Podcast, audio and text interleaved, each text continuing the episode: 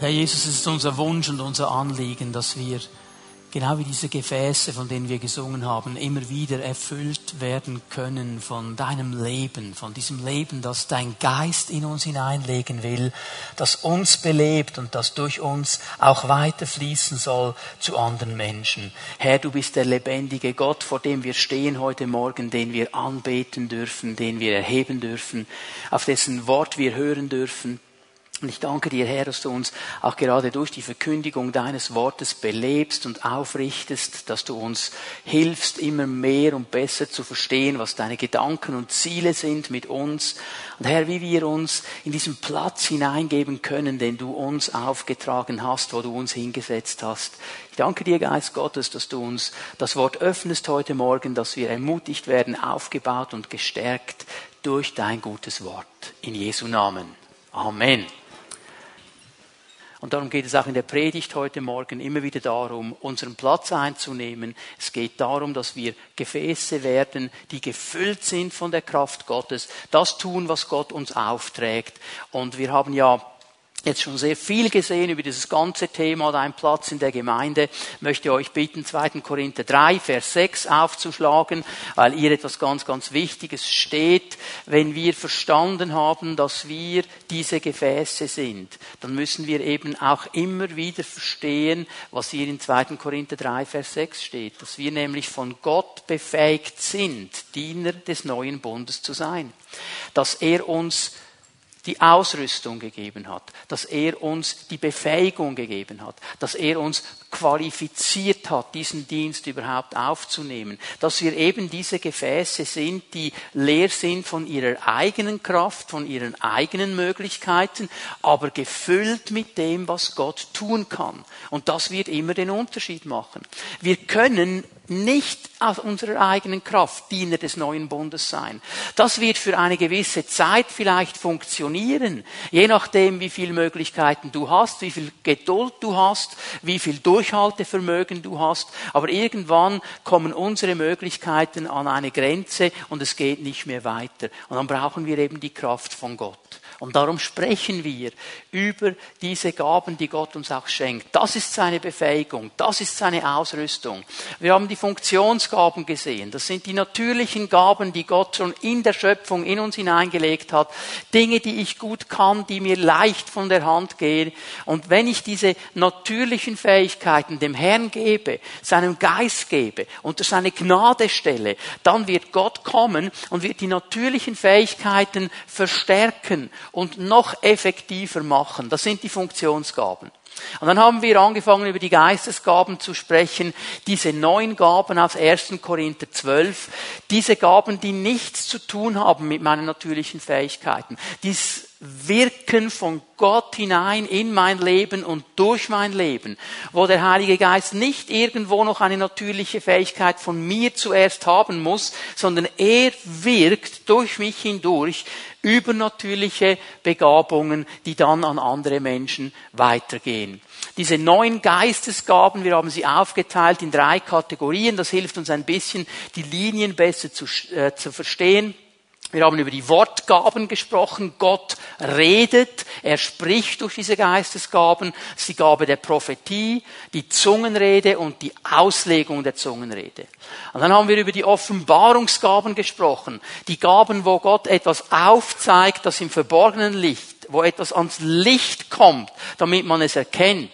Das ist das Wort der Weisheit, das Wort der Erkenntnis und die Unterscheidung der Geister.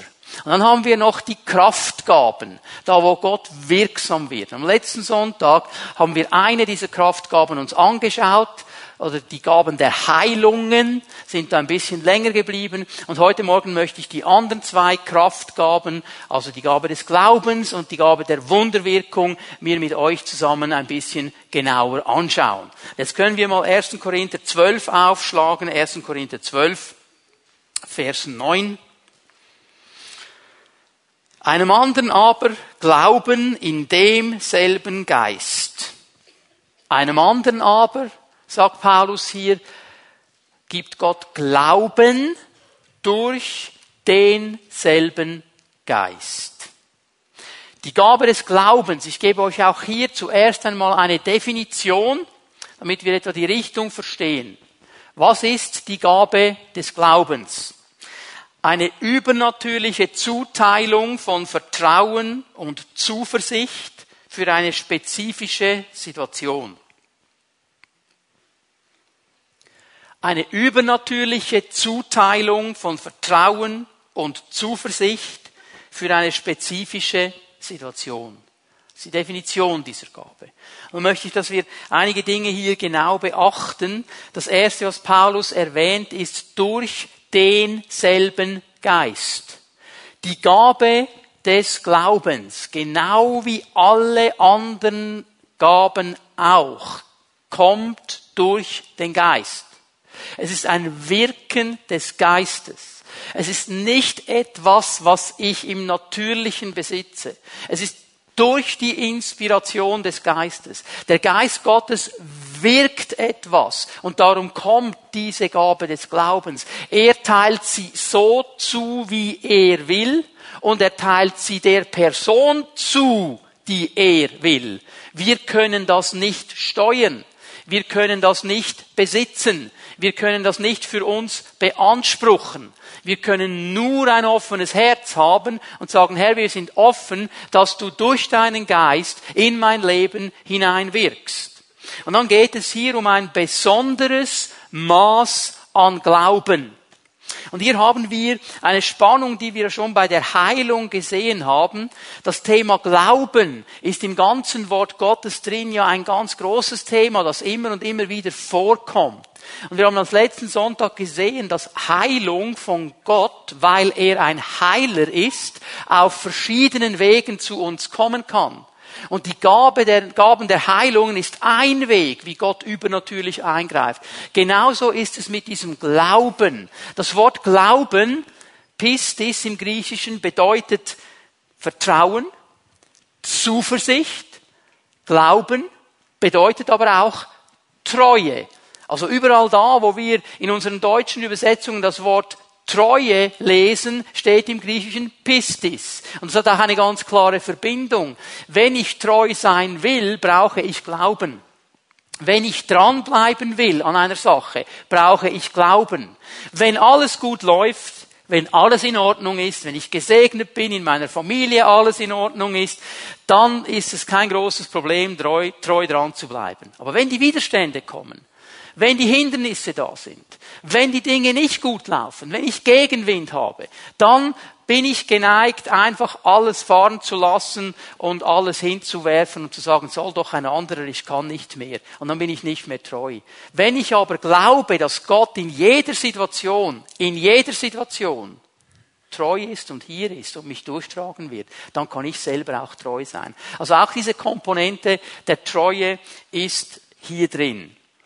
Nun, diese Gabe des Glaubens, von der Paulus hier spricht, und das ist mir ein ganz, ganz wichtiger Punkt, ist nur durch die Inspiration und durch das Wirken des Geistes möglich.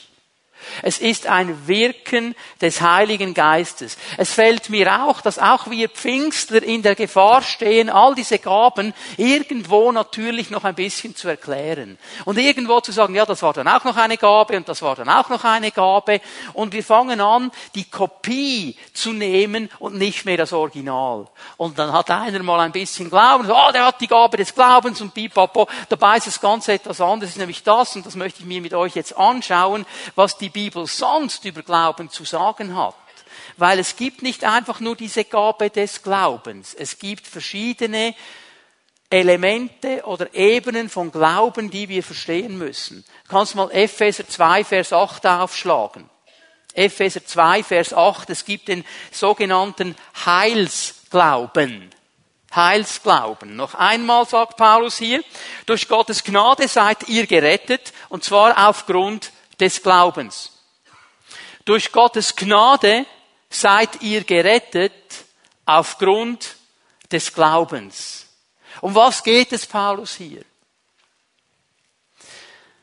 Wenn Gott mit uns handeln würde, wie es das Gesetz vorschreibt, hätten wir keine Chance, mit ihm zusammen zu sein.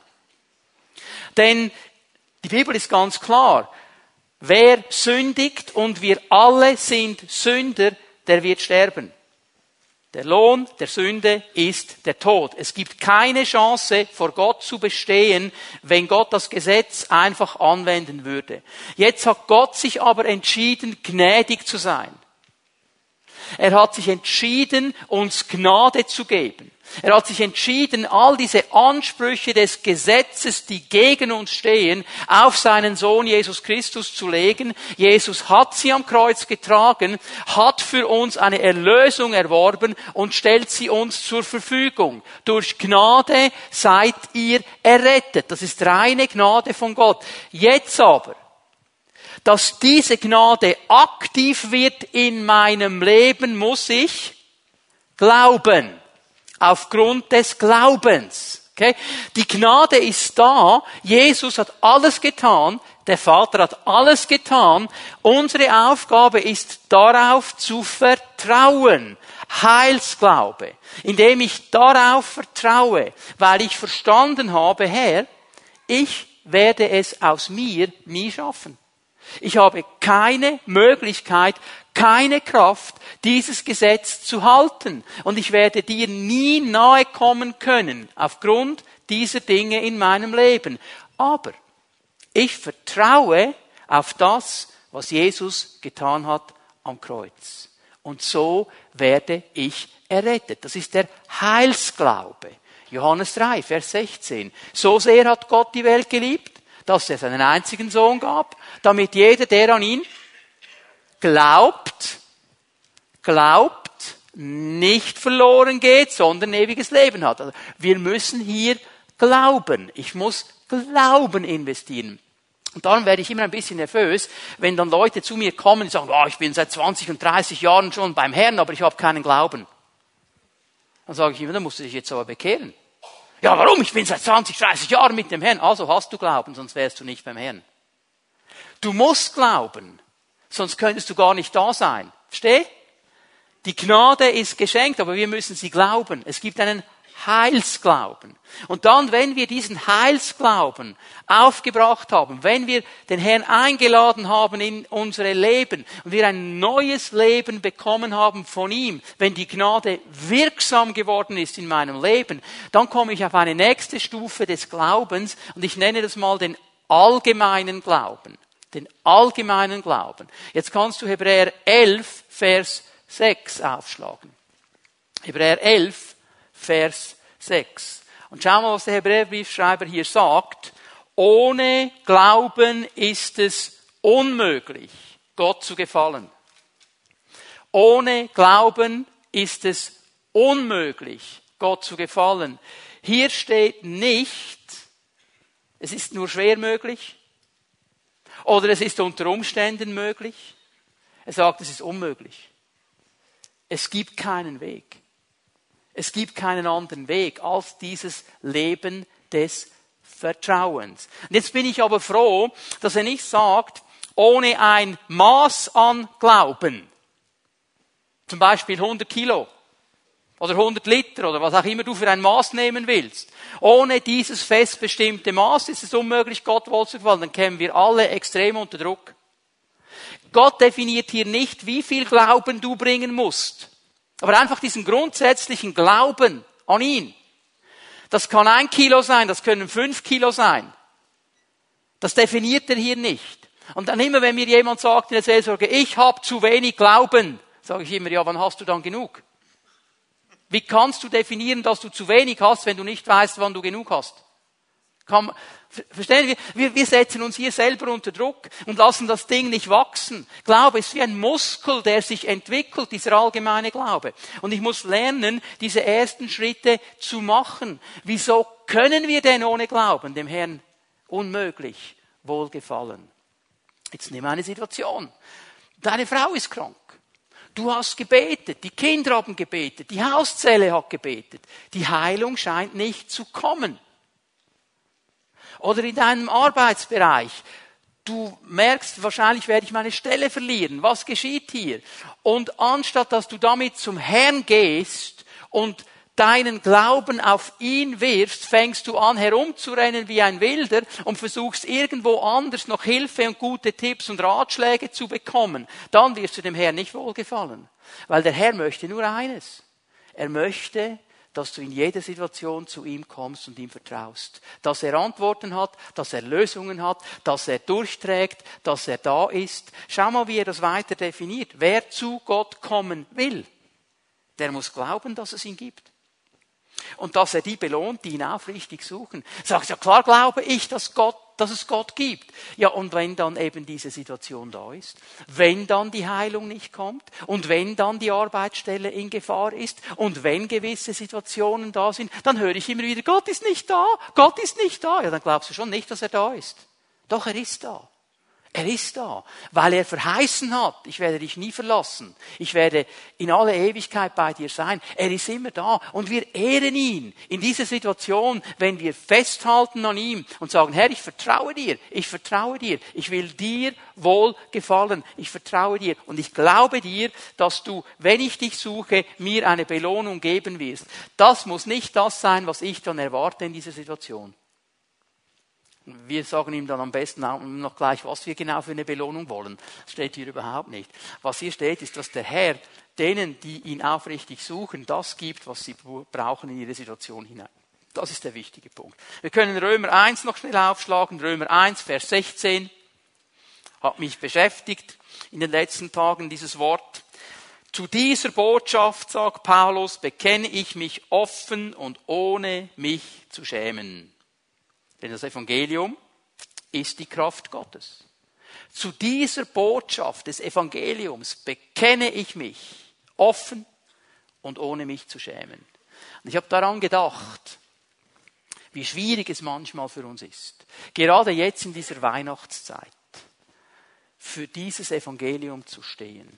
Nicht ja eine interessante Zeit, Weihnachtszeit, überall sind die Lichter wieder da, die Nachbarn haben angefangen, ihre Häuser zu schmücken, überall blinkt und glitzert und die Kerzen brennen und Mandarinli und Nüssli und was es noch alles gibt und alle sind lieb und nett und freuen sich, aber das ist nicht der Inhalt von Weihnachten.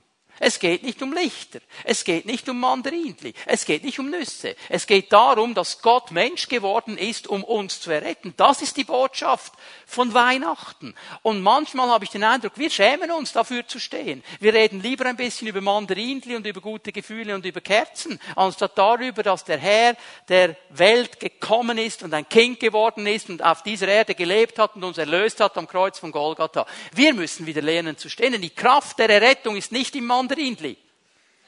Auch nicht in den Nüssen. Die ist nur in diesem Evangelium. Und das sagt Paulus hier. Es ist diese Kraft Gottes in diesem Evangelium, die jedem, der glaubt, jedem, der glaubt, Rettung bringt. Es hat zu tun mit meinem Vertrauen. Es hat zu tun, dass ich in diesem Evangelium verstehe, Vers 17, dass ich Gottes Gerechtigkeit bin. Schau mal, was er hier sagt. Im Evangelium zeigt uns Gott seine Gerechtigkeit, eine Gerechtigkeit, zu der man durch den Glauben Zugang bekommt. Glaubst du, dass du gerecht bist vor Gott? Glaubst du, dass du gerecht bist vor Gott?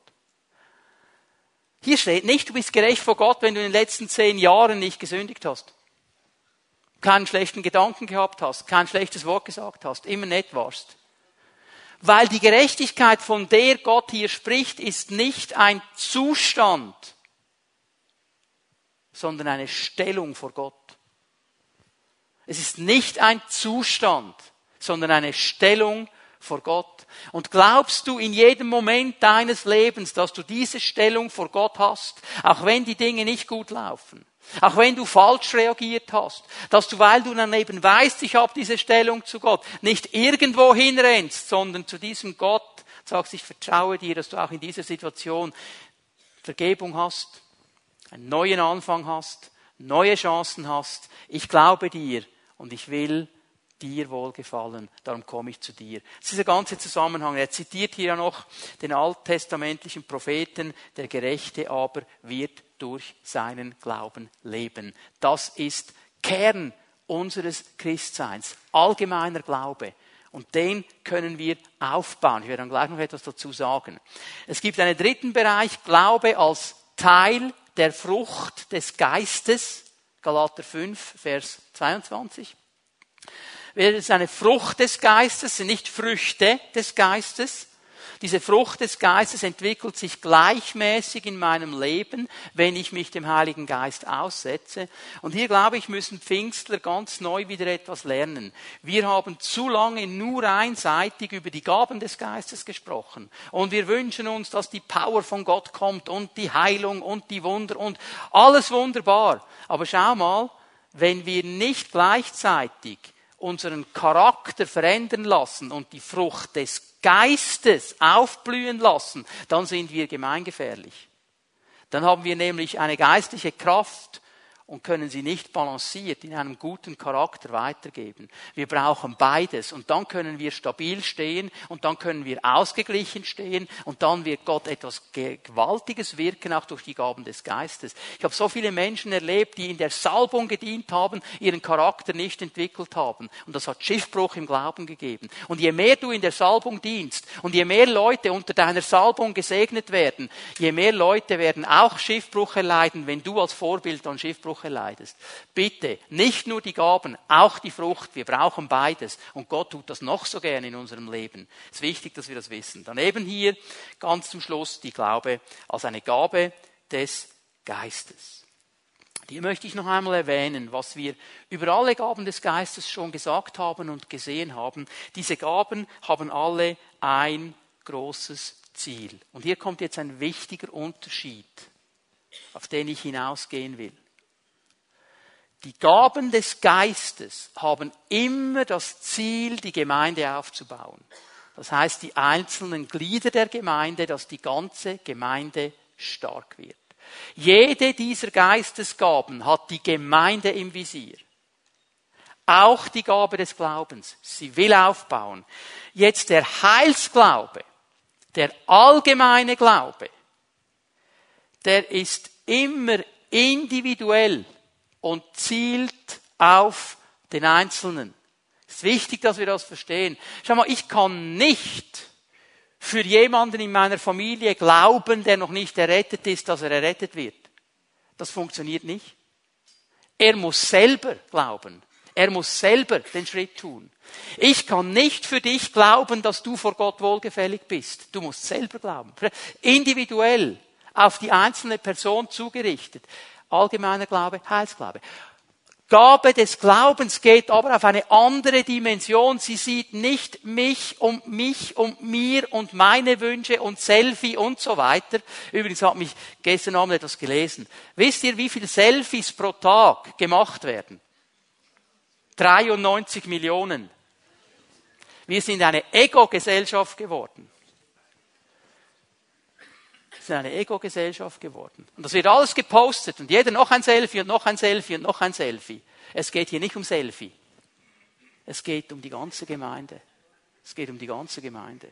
Es ist wichtig, dass wir das verstehen. Luther hat das so wunderbar zum Ausdruck gebracht, Vorwort seines Römerkommentars. Ich lese das im alten Lutherdeutsch. Glauben ist eine lebendige, verwegene Zuversicht auf Gottes Gnade, so gewiss, dass er tausendmal drüber stürbe. Was sagt er hier? Er sagt, ich würde mich tausendmal auf einen Scheiterhaufen stellen lassen und verbrennen lassen für diesen Glauben. Der Glaube ist immer stärker. Und dann sagt er etwas ganz Wichtiges. Und solche Zuversicht und Erkenntnis göttlicher Gnade macht fröhlich, trotzig und voller Lust gegen Gott und alle Kreaturen. Was meint der liebe Bruder Martinus damit?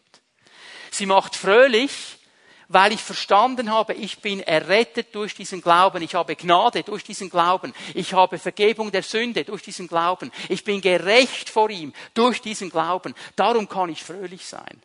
Und sie macht voller Lust auf Gott und auch auf die Menschen, ihnen dieses Evangelium zu bringen. Und weißt du, gegen wen es trotzig macht?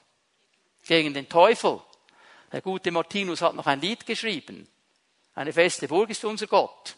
Und da singt er, und wenn die Welt voll Teufel wäre, ist mir egal. Ich habe im Glauben die Autorität zu stehen und trotzig dagegen zu stehen. Das ist dieser Glaube. Aber der zielt auf den Einzelnen. Er zielt individuell auf den Einzelnen. Und darum habe ich den Auftrag als Nachfolger Jesu, darauf zu achten und darauf hinzuarbeiten, dass mein Glaube wächst und dass er stark wird. Und Römer 10, Vers 17 habt ihr schon viele Male gehört. Der Glaube kommt durch das Hören oder aus dem Hören des Wortes Gottes. So kann ich meinen Glauben aufbauen. Dann baue ich meinen Glauben auf.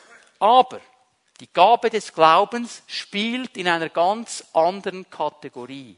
Diese Gabe des Glaubens kann ich nicht aufbauen, weil es Inspiration des Heiligen Geistes ist, weil es Wirken des Heiligen Geistes ist. Er wirkt in mich hinein und durch mich hindurch. Die Gabe des Glaubens ist immer abhängig von der Inspiration Gottes in eine Situation hinein. Und das kann ich nicht für mich in Anspruch nehmen. Ich kann es nicht verlangen. Ich kann es nicht besitzen. Ich kann nur offen sein, dass der Herr in diese Richtung in mich hinein und durch mich hindurch wirkt. Diese Gabe des Glaubens, bitte hört mir gut zu, das ist mir so wichtig, dass wir das verstehen. Die Gabe des Glaubens steht im Zusammenhang mit den Werken, die Jesus begonnen hat und wir als Gemeinde weiterführen sollen.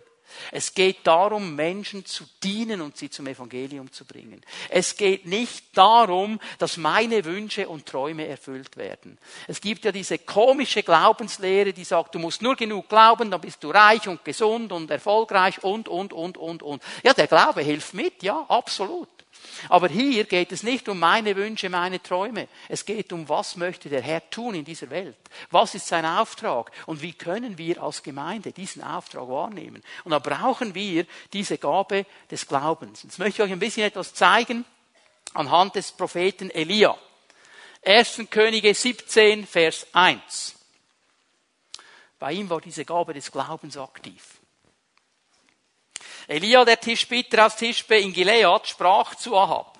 So wahr der Herr, der Gott Israels lebt, vor dem ich diene, in diesem Jahr wird kein Tau fallen und kein Regen, es sei denn auf meinen Befehl.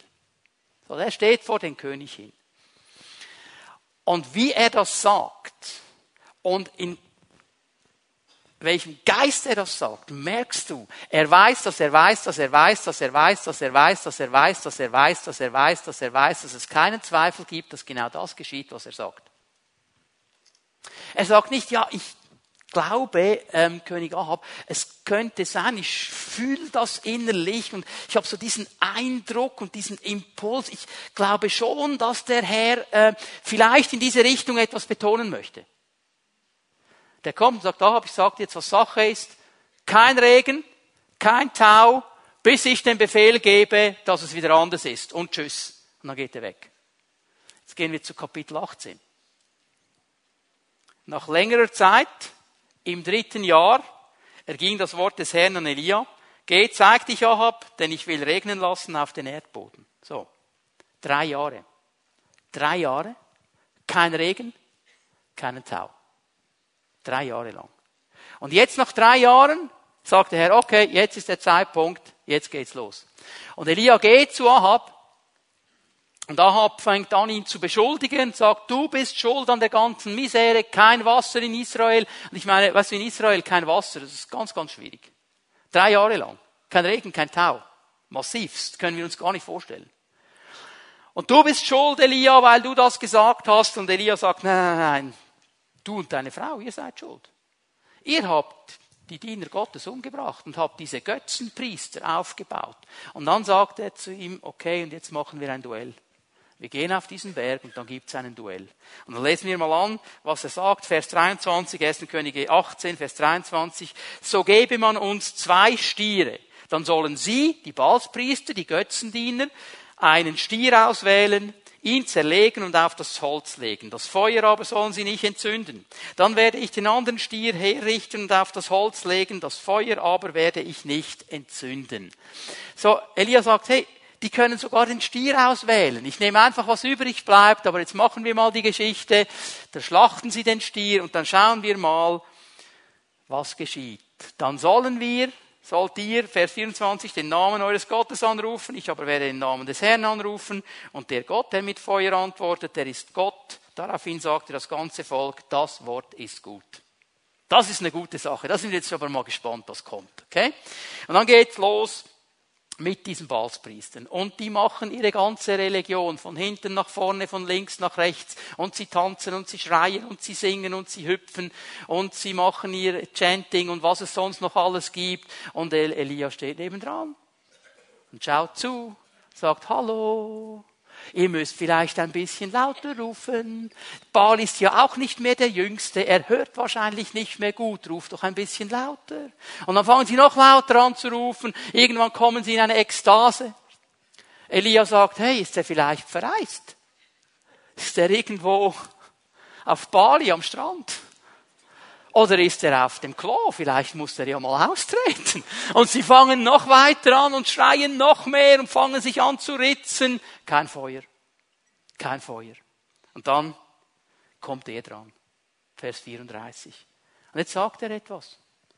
Füllt vier Krüge mit Wasser, gießt es auf das Brandopfer und auf das Holz. Jetzt denken wir ja, keine Sache, oder? Schnell ab in die Küche, Wasserhahn auf, vier Krüge füllen, auf geht's. Hallo, drei Jahre kein Wasser in Israel. Weißt du, was eine Herkulesaufgabe war, vier Krüge mit Wasser zu finden?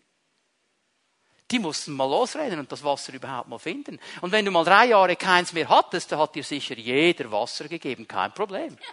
Also es ging mal eine gewisse Zeit, bis sie die vier Krüge hatten, dann kamen die zurück, lehnen es über das Holz, Elia sagt noch einmal, jetzt rennen die nochmal los, nochmal vier Krüge mit Wasser. Dann kommen sie, gießen es über das Opfer und er sagt, und jetzt noch ein drittes Mal. Und dann sind die wieder. Also das ging eine gewisse Zeit, bis die all, das war zwölf Krüge Wasser. Riesending, oder? Und dann beschreibt uns hier die Bibel, das Wasser lief rings um den Altar und auch den Graben füllte er mit Wasser, aber alles pitschnass. Und um diese Zeit aber, da man das Speiseopfer darbringt, trat Elia, der Prophet, heran und sprach, Herr, Gott Abrahams, Isaaks und Israels.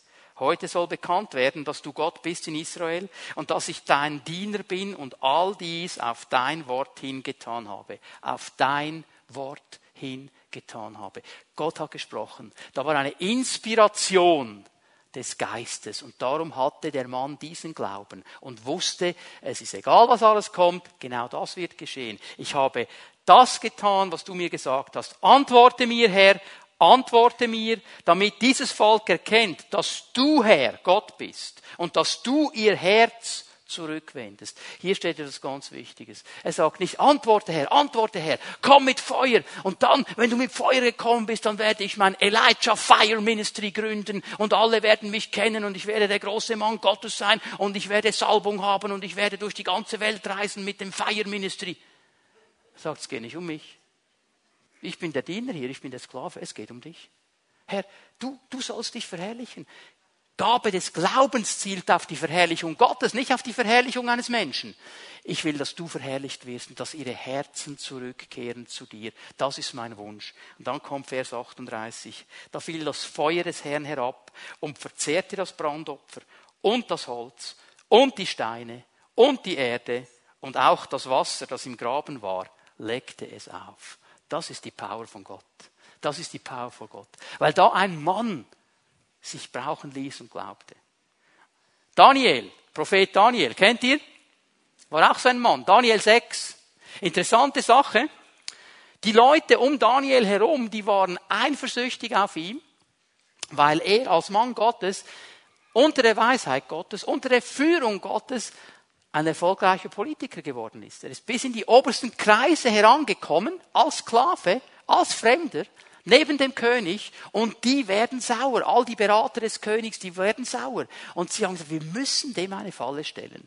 Und sie haben eine ganz interessante Sache herausgefunden. Sie sind zum König gegangen und haben gesagt, König, du bist so gut, du bist so groß, du bist so stark, du bist der absolute King. Weißt du was? Lass uns ein neues Gesetz machen.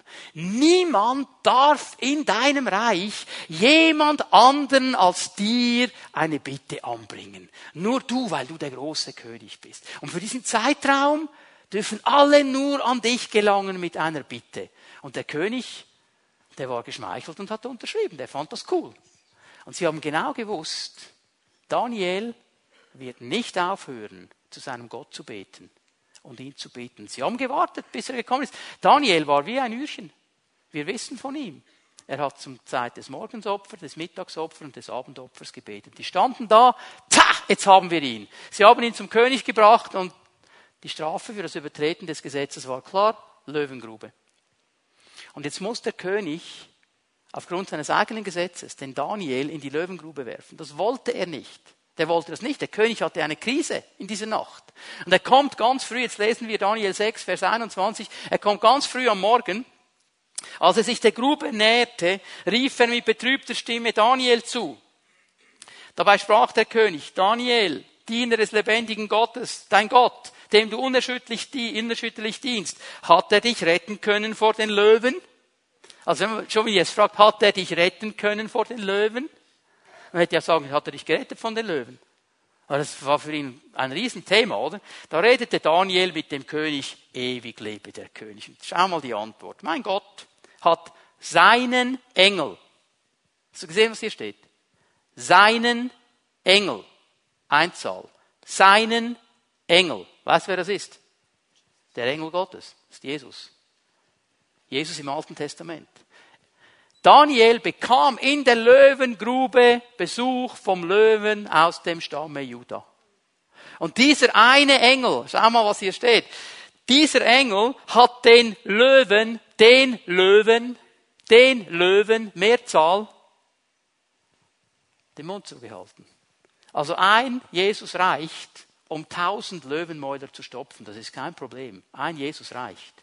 Der hat denen das Maul gestopft. Ich kann mir vorstellen, die sind wahrscheinlich noch zu Daniel gelegen, haben ihm warm gegeben in der Nacht, ihn gewärmt mit seinem Fell, und er konnte ein bisschen an der Mähne kraulen beim Einschlafen, weil Jesus war ja da. Aber für Daniel kein Problem. Und am Morgen sagt König, ja kein Problem. Der Engel war da. Denn, und schau mal, vor ihm, vor diesem Gott, bin ich für unschuldig befunden worden. Und auch dir gegenüber, König, habe ich kein Verbrechen begangen. Es war ein Mann, der gewusst hat, wo er steht und wie er steht. Und jetzt gibt es dann die Spezialisten, die sagen, ja, die Löwen hatten einfach keinen Hunger. Die, die, waren, die waren gut genährt und so. Das war das Problem. Das ist alles nur symbolisch und weiß ich was, oder? Äh, Vers 24 erklärt uns, warum Daniel ohne Verletzung da rauskam, weil er seinem Gott vertraute. Und dann schau mal Vers 25 für alle die, die das Gefühl haben, die Löwen waren eh verfressen. Und der König gab Befehl und man holte jene Männer, die Daniel verleumdet hat, und warf sie, ihre Kinder und ihre Frauen in die Löwengrube. Und sie waren noch nicht auf dem Boden der Grube aufgeschlagen, da waren die Löwen schon über sie hergefallen und hatten ihnen alle Knochen zermalmt. Die waren noch in der Luft. Die wurden wirklich in der Luft zerrissen von diesen Löwen. Also nicht, die Löwen hatten Hunger. Verstehen wir? Aber dieser Mann des Glaubens, dem konnten sie nichts antun. Und weißt du, was jetzt die Sache ist? Weder Elia, noch Daniel, noch die Apostel, noch du oder ich können auf diese Gabe des Glaubens nach Belieben zugreifen. Wenn Gott uns sie einmal geschenkt hat, heißt das nicht, dass wir sie nachher einfach immer haben. Es ist in eine spezifische Situation. Ich zeige euch das am Leben von Petrus. Apostelgeschichte 3 haben wir am letzten Sonntag gesehen. Petrus steht vor diesem Bettler, schaut ihn an und sagt, auch durch ein Wort oder durch die Gabe des Glaubens, was ich habe, gebe ich dir. Steh auf im Namen Jesu und geh. Gabe des Glaubens, Gaben der Heilungen zusammen. Was ich habe, gebe ich dir. Und jetzt schau mal in Apostelgeschichte 9. Jetzt wird dieser Petrus, der das so stark erlebt hat hier, wird gerufen an das Totenbett der Tabitha. Die Leute haben gehört, oh, der Petrus in der Nähe, das ist ein Mann Gottes, ein Apostel mit Power, den holen wir jetzt. Sagen, hey, sehr schön, holen sie dich ab, sagen, hey, komm, wir brauchen dich, und dann stehst du da vor diesem Totenbett, so, jetzt wächst sie mal auf. Und was macht er jetzt? Was macht er jetzt? Apostelgeschichte 9, Vers 40. Petrus schickte sie alle aus dem Zimmer. Hast du, beim Tempel hat er den Johannes nicht weggeschickt. Er schickte alle aus dem Zimmer. Als er allein war, kniete er nieder und betete. Also er hat sich einfach gesagt, steh auf. Er konnte nicht zugreifen auf die Gabe des Glaubens, wie er wollte. Er musste beten und er musste nachfragen, Herr, was ist dran jetzt? Herr, was geschieht hier? Wie soll es genau gehen? Und er musste den Herrn suchen. Der Herr hat ihn geführt und dann steht er vor sie und sagt, hey, Tabitha, steh auf. Und dann ist sie aufgestanden. Er konnte nicht einfach zugreifen.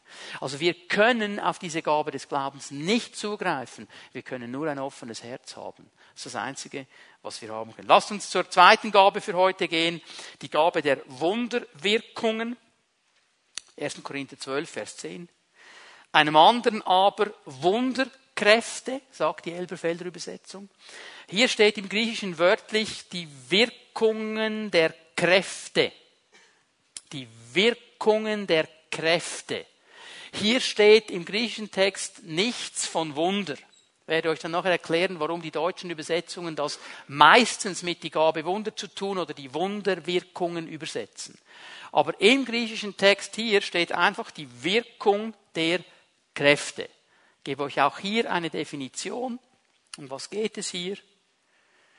Ein göttliches Eingreifen, durch das natürliche Umstände außer Kraft gesetzt werden.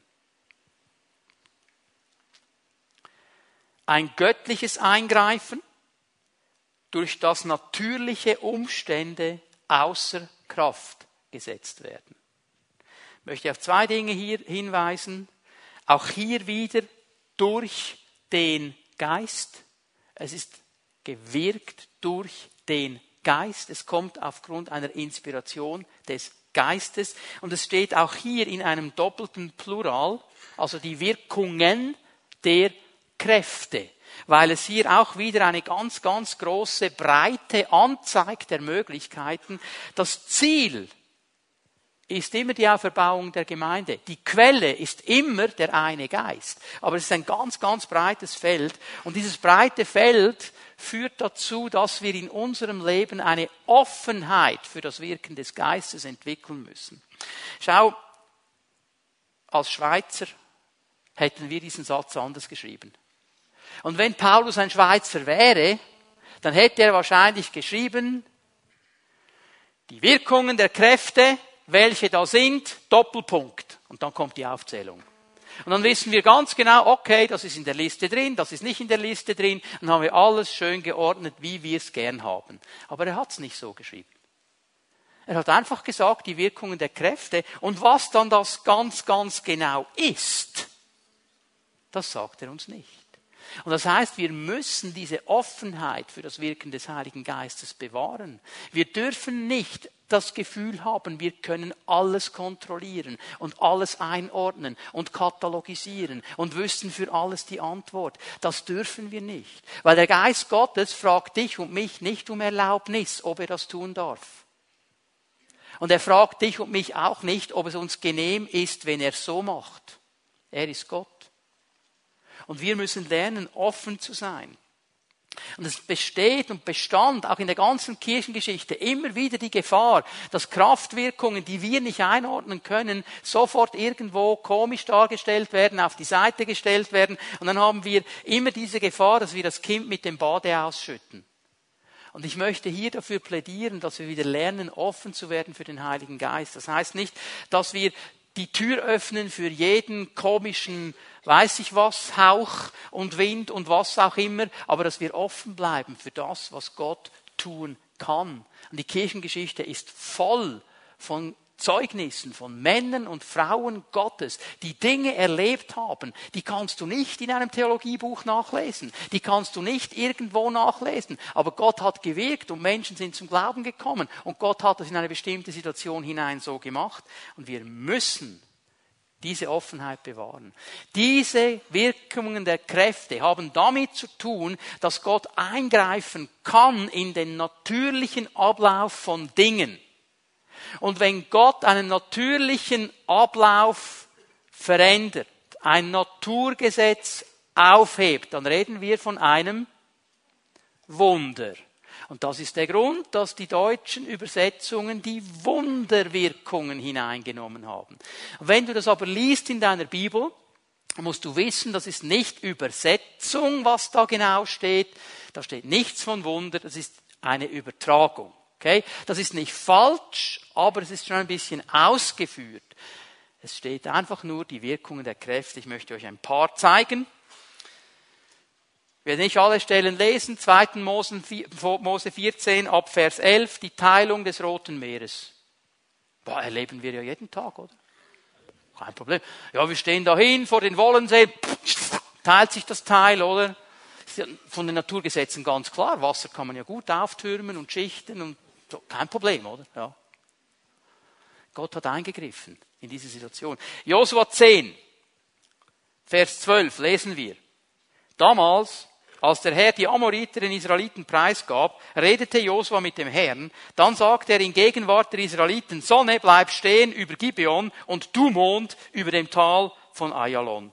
Und die Sonne blieb stehen und der Mond stand still. Das ganze Uhrwerk des Universums, das Gott angestoßen hat und geschaffen hat, bleibt einfach mal stehen. Hast du den Rattenschwanz mal überlegt?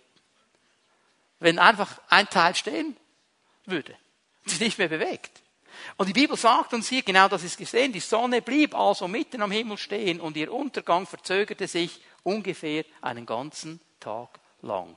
Wunderwirkungen. Gott kann das tun. Matthäus 8, ab Vers 23. Jesus ist mit seinen Jüngern auf diesem Boot, See Genezareth. Und die Fischer, die mit ihm im Boot waren, die wussten, es kann diese Fallwinde geben am See Genezareth. Und dann kann in Sekundenbruchteilen ein riesiger Sturm, der lebensgefährlich ist, entstehen. Und man kann nichts dagegen tun. Du kannst den Wind nicht fangen. Geht nicht. Und Jesus steht auf, sagt, schweig, still. Der Topf eben das Ganze. Er hat eingegriffen in die Natur. Speisung der 5000, die Jünger drehen im roten Bereich. Wie geben wir denen zu essen? Und Jesus kommt noch auf die glorreiche Idee, gebt ihr ihnen zu essen. Wir haben es alles versucht, aber wir haben, wir, haben, fünf Brote, zwei Fische. Und Jesus sagt, ja, ja, setzt euch mal hin, kein Problem. Und er nimmt diese fünf Brote, zwei Fische, hält sie zum Herrn, betet und fängt an auszuteilen. Und alle werden satt. Und wie viele Körbe bleiben übrig? Zwölf für jeden Jünger einen. Und die konnten ihn dann tragen und darüber nachdenken, dass Gott doch größer ist, als sie sich das vorstellen würden. Hä? Apostelgeschichte 5, ab Vers 12 lesen wir etwas, das jeden Tag geschieht. Die Menschen wurden geheilt aufgrund des Schattenfalls von Petrus. Sie haben die Leute einfach da hingelegt, wo der Schatten des Petrus hinfiel, die wurden geheilt. Stell dir mal vor, es würde einer kommen und sagen, hey komm, bring die Kranken, die müssen nur in meinen Schatten liegen und dann werden sie alle geheilt. Und wir sagen, Wirkungen der Kräfte. Wirkung. Apostelgeschichte 19. Lukas hat dieses Buch geschrieben und Lukas schreibt alles ganz genau. Er recherchiert, recherchiert alles ganz genau. Er ist Arzt. Er hat immer ein Wort, um zu erklären. Er hat immer noch eine, einen Satz, um zu erklären, was hier ganz genau geschehen ist. Jetzt beschreibt er den Dienst von Paulus in Ephesus. Dazu kam, dass Gott durch Paulus ganz außergewöhnliche Dinge geschehen ließ. Da sind Dinge geschehen, die konnte nicht mal mehr der Lukas beschreiben. Der konnte nur sagen, das, war außergewöhnlich. Es war in einer Dimension, habe ich noch nie gesehen. Und dann versucht er doch in Vers 12 ein bisschen etwas, wo er denkt, das können die Leute vielleicht noch nachvollziehen. Die Leute nahmen sogar Tücher, mit denen Paulus sich den Schweiß abgewischt oder Schürzen, die er bei seiner handwerklichen Arbeit getragen hatte, und legte sie auf die Kranken mit dem Ergebnis, dass die Krankheiten verschwanden und dass bei den Besessenen die bösen Geister ausfuhren. So, stell dir mal vor, du kommst nach vorne, weil du Gebet für Heilung möchtest oder für Befreiung.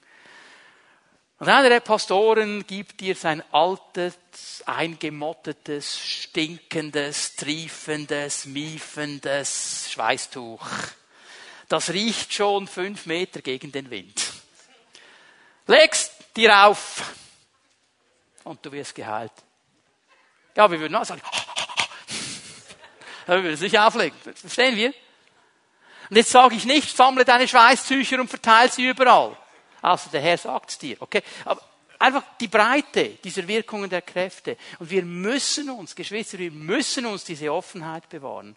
Im Westen tendieren wir zu einer logischen, nachvollziehbaren Erklärung für alles. So werden wir erzogen. Und ich bin nicht gegen Logik und ich bin nicht gegen Nachvollziehbarkeit, absolut nicht. Aber ich merke, viele Christen sind einfach nur nachvollziehbar und logisch. Aber dieses Element der Wirkungen der Kräfte, diese Offenheit für den Geist Gottes, haben sie nicht mehr. Und dann wird jede Geistesgabe nur noch nachvollziehbar logisch erklärt. Hier kommt etwas Übernatürliches. Das können wir nicht logisch erklären.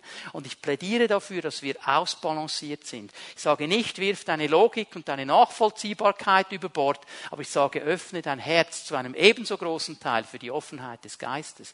Weil und hier ist etwas geschehen in unserer Gesellschaft. Wir alle, wir Menschen sind alle angelegt auf das Übernatürliche.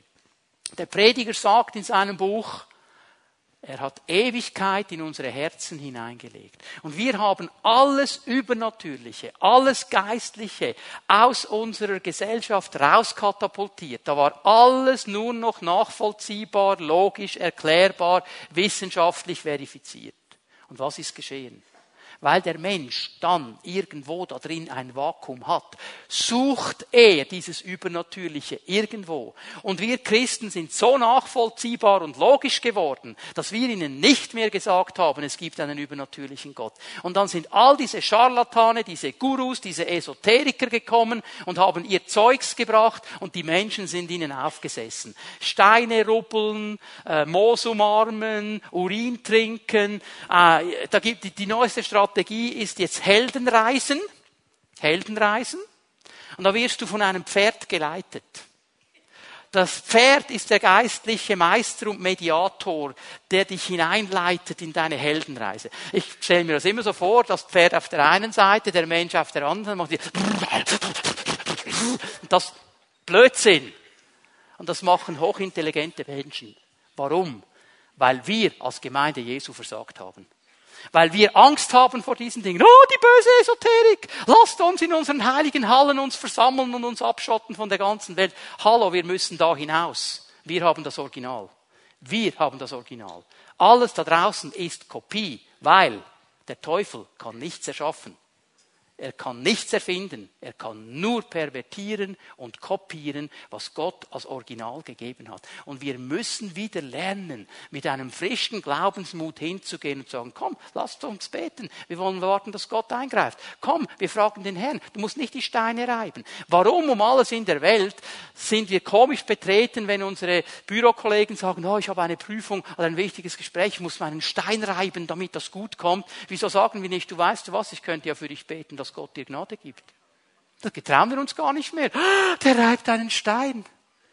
Wenn ich dem die Hände auflege, werde ich auch noch infiziert. Abstand, Abstand, Abstand. Lass uns mal noch eine letzte Stelle aufschlagen für heute. 2. Mose 7, Vers 10. 2. Mose 7, Vers 10. Voraus geht folgende Situation. Gott spricht zu Mose und zu Aaron. Und er sagt, hört mir zu, Jungs, wenn ihr vor dem Pharao steht und er euch herausfordert, dann wirst du, Aaron, deinen Stab zu Boden werfen und er wird zu einer Schlange werden. Vers 10. Da gingen Mose und Aaron zum Pharao und handelten so, wie der Herr es geboten hatte. Aaron warf seinen Stab vor den Pharao und seine Diener und er wurde zu einer Schlange. Jetzt bitte achte mal schnell auf das, was hier steht. Wir haben immer das Gefühl, es ist der Stab Mose, der hier geworfen worden ist. Weil Mose hatte das ein paar Kapitel weiter vorne erlebt. Gott hat gesagt, nimm deinen Stab, wirf ihn nieder, wurde zur Schlange. Okay? Mose hat das erlebt. Hier ist es explizit Aaron und Aarons Stab. Mose steht nur nebendran. Aaron hat das noch nie erlebt. Mose schon. Aber in dieser Situation ist es auch eine große Hilfe, oder? Weil Aaron war aufgefordert. Und jetzt wirft er seinen Stab vor den Pharao und die Diener und die wurde zu einer Schlange. Vers 11. Da rief auch der Pharao, die Weisen und Zauberer und auch sie, die Wahrsager Ägyptens, taten dasselbe mit ihren Zauberkräften. Die okkulten Typen, die er da beim Hof hatte, gespiesen nicht von der Kraft Gottes, sondern von der Kraft des Teufels, tun genau dasselbe. Sie werfen ihre Stäbe nieder und die werden auch zu Schlangen. Das funktioniert. Das geht. Solche Dinge geschehen. Aber schau mal, was im Vers 12 steht. Sie alle warfen ihre Stäbe hin, sie wurden zu Schlangen. Aarons Stab aber verschlang ihre Stäbe. Die einzelne Schlange Gottes, bleib mal bei diesem Bild, hat all die anderen Schlangen aufgefressen. Keine Chance. Haben wir verlernt und vergessen, dass der, der in uns ist, stärker ist als der, der in der Welt ist? Haben wir vor lauter Nachvollziehbarkeit und Logik den Glaubensmut verloren, in so einer Situation zu sagen, hey, mein Gott ist größer, mein Gott ist stärker, mein Gott hat die echte Power, die übernatürlich ist und Menschen verändert. Das ist unsere Aufgabe. Das ist unsere Aufgabe. Das ist die Herausforderung dieser Wirkungen der Kräfte. Und da brauche ich eine Offenheit. Aaron hätte sagen können, also, also jetzt bitteschön, bitteschön, ähm, Abraham hat nichts davon geschrieben, dass wir Stäbe zu Boden werfen sollen, dass sie Schlangen werden. Isaac hat nichts davon gesagt. Jakob hat nichts davon gesagt. Habe ich noch nie gehört. Es gibt immer ein erstes Mal. Es gibt immer ein erstes Mal. Und ich möchte dich ermutigen, vielleicht gibt es in deiner Nähe jemand, der in diesen Gaben schon dient. Dann schau zu, was er macht und lass dich von Gott herausfordern. Mose stand nebendran. Aaron wusste, Mose hat den Stab. Mose kennt die Sache. Mose hat es aber nicht gemacht. Er musste seinen Stab loslassen. Er musste ihn werfen. Vor etwa 15 Jahren, 16 Jahren hat mich ein Bruder angerufen aus der Gemeinde. Er hat mir gesagt, kannst du mit mir nach Basel kommen? Die Teenager-Tochter unserer Nachbarin hat Krebs. Blutkrebs, die Ärzte wissen nicht mehr, was sie machen müssen. Es gibt keine Chance, 15-jähriges Mädchen, keine Chance. Komm mit mir mit, bete mit ihr. Weil er weiß, dass ich schon gebetet habe mit Krebskranken und die wurden geheilt. Und ich habe gesagt, warum? Warum muss ich mitkommen? Warum? Geh doch du. Geh doch du. Du hast den Heiligen Geist auch. Du musst nicht mit, mit, mich mitnehmen. Ja, aber, aber, geh du. Ich habe gesagt, komm, du kommst in mein Büro. Ich sage dir, wie du beten kannst in dieser Situation und dann gehst du. Und dann ist er gekommen, er war nicht happy. Und ich habe ihm erklärt, so, so, so, geh dahin, bete so, mach das. Und dann ist er losgezottelt. Ich habe ihm eigentlich gesagt, wirf deinen Stab, Aaron. Wirf deinen Stab. Und dann habe ich nichts mehr gehört von der Geschichte. Ich kannte die Frau ja auch gar nicht. Ich wusste nichts von der Sache. Da waren noch andere Dinge, die dann geschehen sind. Und irgendwann, zwei, drei Wochen später, ruft er mich an und sagt, heute Abend feiern wir. Ah, ich habe gedacht, habe ich was verpasst? Also ich habe nicht Geburtstag, du hast nicht Geburtstag, was ist los? Er sagte, ich habe einen Anruf bekommen aus Basel. Das Mädchen ist vollständig geheilt. Vollständig geheilt. Er hat seinen Stab geworfen. Wirf deinen Stab. Wirf deinen Stab. Sei offen, dass Gott dich herausfordern kann in solchen Situationen. Und dann ruf nicht Mose oder irgendwen. Wirf den Stab. Wirf den Stab. Und Gott wird da sein. Wenn er gesprochen hat, wird er da sein.